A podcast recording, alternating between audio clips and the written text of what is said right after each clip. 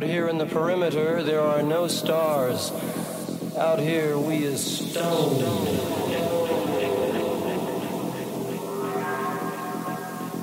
Why does my mind circle around you? All your soft, wild promises were words, birds endlessly in flight. I'm tired. Come home.